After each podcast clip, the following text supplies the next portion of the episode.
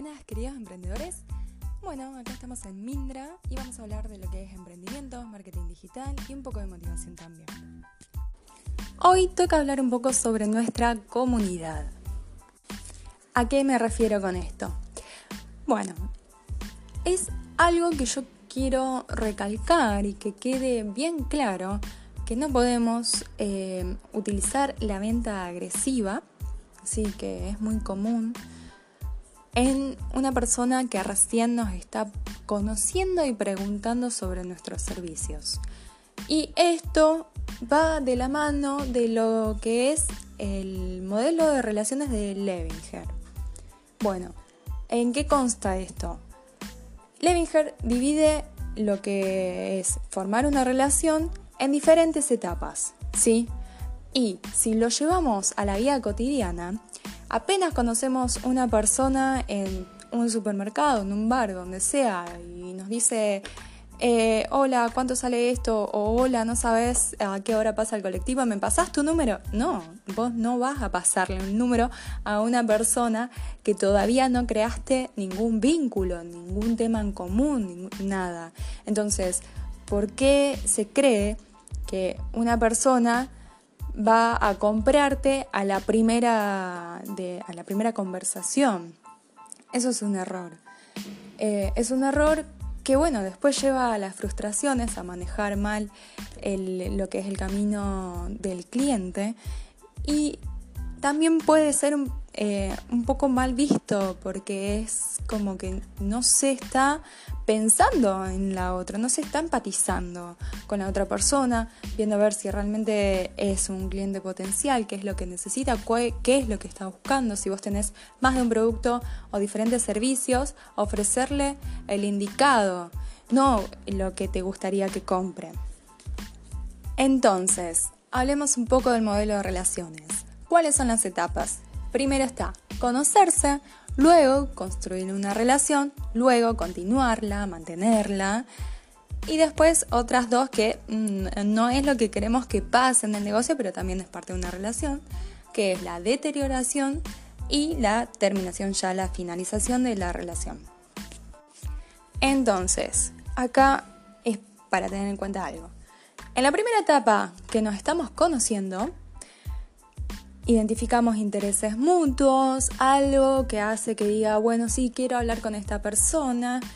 Em, y son, las conversaciones son muy irrelevantes, es más como para ir teniendo temas en común, pero no va a entrar en tanta profundidad de conocimiento y explicarle toda tu vida entera. Luego, en el, en el momento en donde siguen hablando, se intercambian los números, vuelve a haber una segunda charla, tercera. Más adelante se empieza a construir una relación. Si es un proceso, esto hay que tenerlo en cuenta, es un proceso. Entonces lleva un determinado tiempo. Porque la idea también de lo que queremos eh, lograr es no tener, bueno, si vieron mi post en Instagram, habla de esto también. No tener lo que es la, la relación con un cliente potencial siempre que sea un cliente nuevo y después, bueno, me olvido. No, o sea, lo que se busca es eh, tener las dos partes. Por un lado, tratar de convertir los clientes potenciales en clientes y por otro lado, mantener esos clientes que se fidelicen y hasta que lleguen a ser promotores de la marca que aunque ya no puedan, o sea, ya no tengan que seguir consumiendo el servicio, ya hayan podido llegar a su objetivo y no necesiten más, pero que hayan quedado lo suficientemente satisfechos para recomendarnos a conocidos que sepan que necesiten lo mismo, o si más adelante, luego un tiempo, vuelven a necesitarlo, vuelvan también. Si eso lo que va a hacer es que em, la, la empresa, el negocio crezca, que las ventas crezcan, por sí solas. Entonces, tener en cuenta que es todo un proceso y que hay que mantenerlo va a ayudar mucho a alcanzar esa meta. Sí, entonces como les comentaba, pasamos de conocerse a construir una relación a continuarla. Y ahí es donde se da la muestra del compromiso, en donde ya el cliente te conoce, evalúa lo que vos tenés para ofrecerle y da la muestra de compromiso comprándote, o recomendándote de diferentes formas, ¿sí? Y a lo que no queremos llegar es a que por descuidarlo, por decir, bueno, ya está, ya me compró, se deteriore la relación hasta que te termine. ¿Sí? A veces, bueno, va a ser inevitable que termine, digamos, que no vuelva a comprar, pero la relación no tiene por qué terminar. Puede seguir manteniéndose en línea, siguiéndonos en las cuentas de Instagram o nuestras redes que tengamos, seguir escuchándonos y recomendarnos, por más que no compre. Eso hay que tenerlo en cuenta para que, para que bueno, no descuidemos cada relación que tengamos con nuestro cliente. Es sumamente importante. Además, algo muy importante tener en cuenta es que cuando un cliente ya consumió nuestro producto o servicio, esa persona va a estar conforme o desconforme, o muy conforme o muy desconforme. Bueno, está bueno entonces saber cómo le resultó para ver qué mejoras podemos hacer y tratar de que darle la mejor experiencia posible. ¿sí? Por, muchos, por todos estos motivos anteriores que estamos nombrando.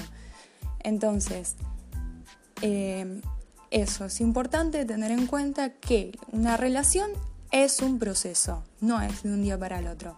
Las ventas agresivas en muy pocos casos funcionan, en algunos ítems por ahí para fortalecer, sí, porque bueno, hay una realidad. Si queremos vender, es un negocio, se mantiene con ventas pero hay que mantener un equilibrio.